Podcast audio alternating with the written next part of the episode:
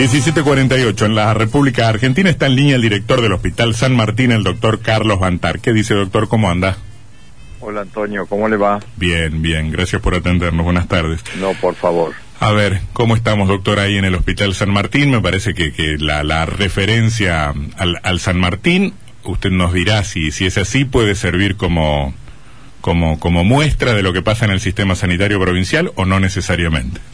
Bueno, no sé si en el provincial, pero sí es un sensor importante, Mm. un sensor de los casos graves de las zonas aledañas seguro porque recibimos derivaciones de pacientes graves eh, de, de otros lugares que, que están con casos preocupantes, por ejemplo La Paz, que tiene un número importante de casos y demás, y por supuesto de la ciudad de Paraná y, y toda la zona del departamento de Ujú. Paraná, eh, eh, es un sensor con respecto tanto el San Martín como la Baxada, Mm. eh, con lo que nos preocupa mucho que es la internación de los pacientes. ¿Qué tan presionados están en estos días, doctor? Y mire, eh, hemos hemos ido aumentando. La semana pasada, hacia principios, teníamos seis casos de pacientes internados y en tres días tuvimos 25, 30 a día hoy.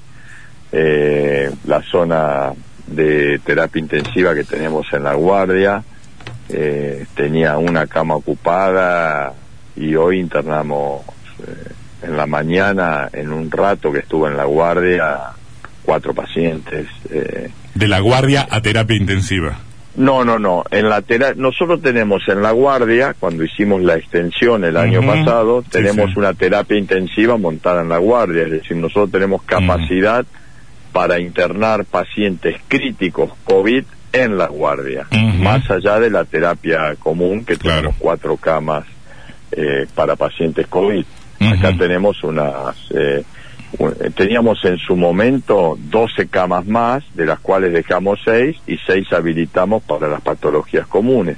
Que ese es el problema, Antonio, con respecto al año pasado. Claro. Eh, sí. Esta suba de casos nos encuentra con el hospital abierto hacia todas las patologías que se acumulan por los accidentes de tránsito, por el aumento de la circulación y por todo el desenlace de las patologías que tuvimos relegadas durante un año. Claro.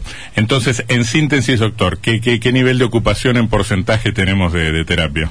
Bueno, no sé ahora el porcentaje exacto, pero le puedo decir que la terapia común de 12 camas para patologías comunes la tenemos completa, que tenemos las cuatro camas de terapia intensiva de COVID, de la terapia propiamente dicha completa, y tenemos cuatro camas más eh, completas eh, de, de la terapia de la guardia, con los cuales hoy a las dos de la tarde quedaban dos camas libres. Dos camas de las de las guardias, o una y una. De, la, de terapia de la guardia. De terapia de la guardia. Este, En el piso todavía tenemos eh, algunas camas disponibles Mm. y por supuesto eh, nos enfrentamos a un desafío en una estrategia que pensamos utilizar, que creo que la estarán utilizando, no sé si la mayoría de los hospitales, la verdad que desconozco, pero nosotros nos vamos a manejar con un desafío de, de una estrategia dinámica de ir eh, habilitando habitaciones a medida que comience la demanda. A Mm. diferencia del año pasado que cerrábamos por las dudas y estábamos esperando, ahora no vamos a dejar de, de hacer por ahora, por ahora las cirugías que teníamos programadas y, y lo- y las internaciones que estamos haciendo Mm. y en la medida que necesitemos iremos habilitando sectores para, para la zona de COVID. ¿no? Cuando usted me dice que, que no van a suspender por ahora cirugías programadas, me, estás me está diciendo que algún margen todavía tienen, algún margen para moverse todavía tienen. Sí, sí, lo teníamos para hoy y seguimos adelante con los cuatro quirófanos abiertos. Eh, esto era una, es una realidad totalmente diferente a la del año pasado, donde cerramos los quirófanos a la mitad, empezamos a suspender todas las cirugías programadas de antemano Mm. y teníamos eh, habitaciones vacías esperando a los pacientes con COVID. Ahora estamos más expectantes. Eh, el problema es la, la, tendencia, ¿no? La curva que crece. No tengo el dato de hoy de, de, Paraná o de Entre Ríos. Y el dato de hoy, el, dato de hoy es, eh, es realmente alarmante. En Paraná, 155 mm. pacientes. Una cosa así, de 48 horas. Eh, sí, sí, sí. El doctor. Pero hoy, hoy, por ejemplo, en la posta respiratoria teníamos 30 pacientes esperando adentro y una cola de casi una cuadra. Llegaba hasta Carbó, eso le iba a preguntar, ¿cómo crecieron las consultas? Porque hoy se vio muchísima gente por calle Pascual Sí, a mí me impresionó hoy, fue terrible. Mm. Qué panorama, ¿no? Qué panorama. La verdad que es muy preocupante, mm. es muy, muy preocupante y, y como en todo, en toda la pandemia nos encuentra en fuego cruzado de informaciones, de especulaciones, eh, mm. de debates, y, el resultado es siempre el mismo y los que estamos parados eh, atajando los penales somos siempre los mismos. Doctor, desde su lugar, eh, me imagino, puedo equivocarme, estará rogando un poco, implorando por más restricciones, o no pasa necesariamente por ahí.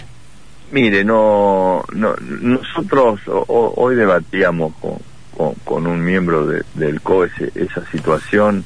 Eh, la verdad que eh, es difícil saber hoy. Eh, yo creo hoy en la restricción de la circulación y de las actividades inteligentes. Lo que pasa es que si uno hubiera contado con algún aprendizaje o por lo menos aplicación de educación ciudadana, podría tener la chance de, de, manejar determinadas cosas eh, sin, sin acudir al cierre de facto, que lo que desalienta hacia eso es que uno ve en otros países que son mucho más obedientes que nosotros y sin embargo han tenido que ir hasta el toque de queda. Los países más liberales como Alemania, eh, Italia, España, eh, Gran Bretaña en su momento han acudido hasta el toque de queda, Miami en toque de queda. es decir que eh, hoy no tenemos otra otra herramienta que la que tuvimos siempre, que es reducir la circulación, excepto que eh, tengamos eh, esa educación que algunos países orientales tienen de, de, medidas tan simples como, como utilización de barbijo permanente o de tapabocas permanentes, buenos tapabocas que impidan que el prójimo nos contagie y ahí uno podría pensar que hay actividades que no tiene por qué suspender. Si todo el mundo entra con tapabocas al negocio y si el negocio tiene. Pero no, usted dice, negocio, no está, tapaboca. No estamos en ese contexto, no, no, no, no tenemos ese. No me da la sensación, esto se lo digo como ciudadano, sí, sí, caminando, no me da la situación. Llevo Mm. Llevo a mi hija al club, que es profesora en un club de, una actividad deportiva, y la verdad que no veo que la gente mm. esté muy consustanciada. eh, Varela. Eh, doctor eh, Juan Cruz Varela, ¿cómo le va? Em, ¿Qué tal?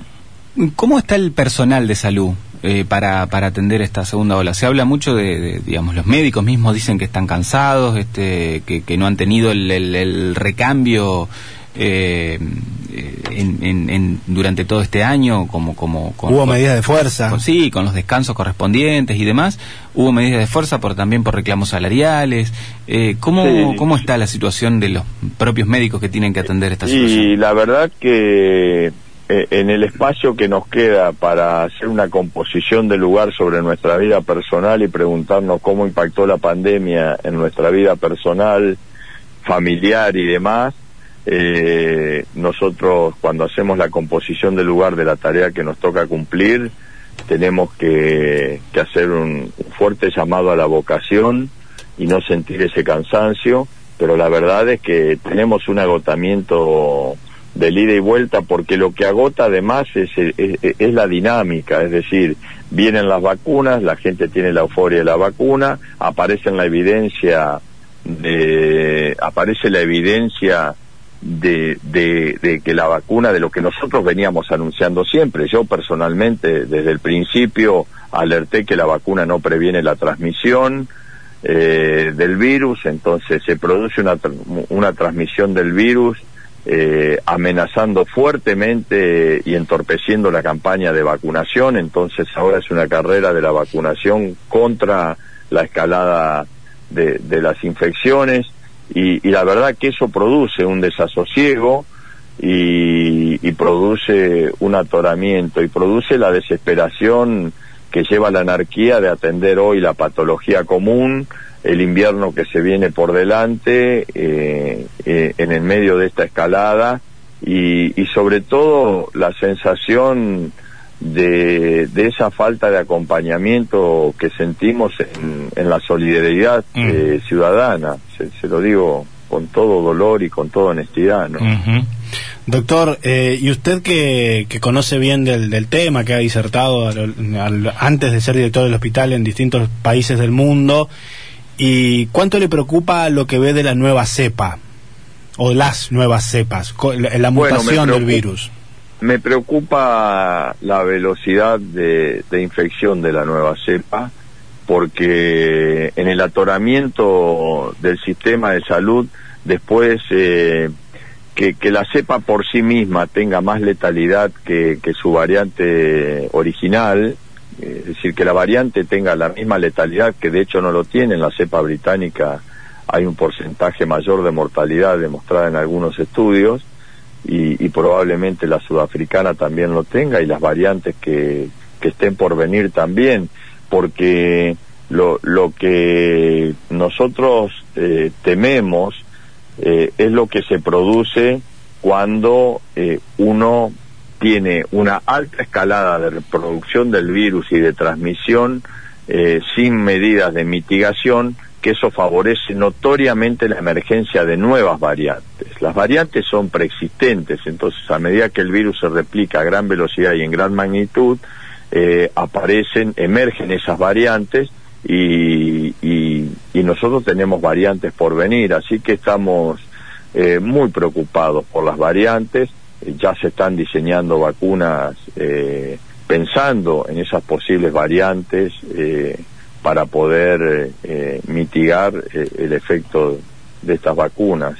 ¿Y qué porcentaje de, de, estas, variantes? ¿Qué porcentaje del virus que circula en Entre Ríos, o al menos de lo que se puede saber o intuir, responde a la cepa de Manaos o a estas nuevas variantes? No, no lo sabemos porque no tenemos un estudio de campo hecho. Mm. Sí sabemos que existen las variantes ya en la provincia, por claro. supuesto, por mm. lo menos la de la, la británica seguro y, y, probablemente la de Manaos esté mm. circulando.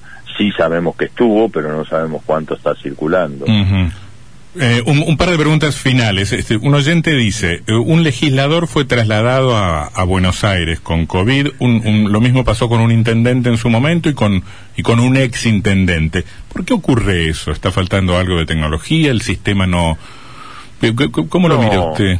La, la verdad es que no lo sé eh, porque la mayoría de los pacientes requieren la misma atención. El paciente crítico que está intubado tiene una alta tasa de mortalidad acá y en todo el mundo y, y nuestras terapias están preparadas para eso. Particularmente en el Hospital San Martín hemos adquirido una enorme experiencia en el manejo de los pacientes con COVID nosotros, para que usted se dé una idea, en la atención de, yo diría, casi 2.500, 3.000 pacientes eh, a lo largo de esta pandemia, en el piso le estoy hablando, en, en, uh -huh. eh, el promedio de pasaje a terapia intensiva no ha superado el 5%. Tenemos una gran capacidad de manejar pacientes graves en, en el piso uh -huh. y, y, una gran articulación con terapia para el manejo del paciente crítico. Uh -huh. Yo desconozco cuáles han sido claro. los motivos del traslado, pero eh, no no hay no, no hay una tecnología que la provincia no tenga y que sí tenga otra provincia. Entiendo, ahora sí la última. Eh, una última. Eh, el escenario que usted nos describe, em, eh, ¿qué, qué, ¿qué, nos significa de acá para adelante? ¿Vamos a tener que, que, convivir con el virus este, y con las diferentes mutaciones que vaya teniendo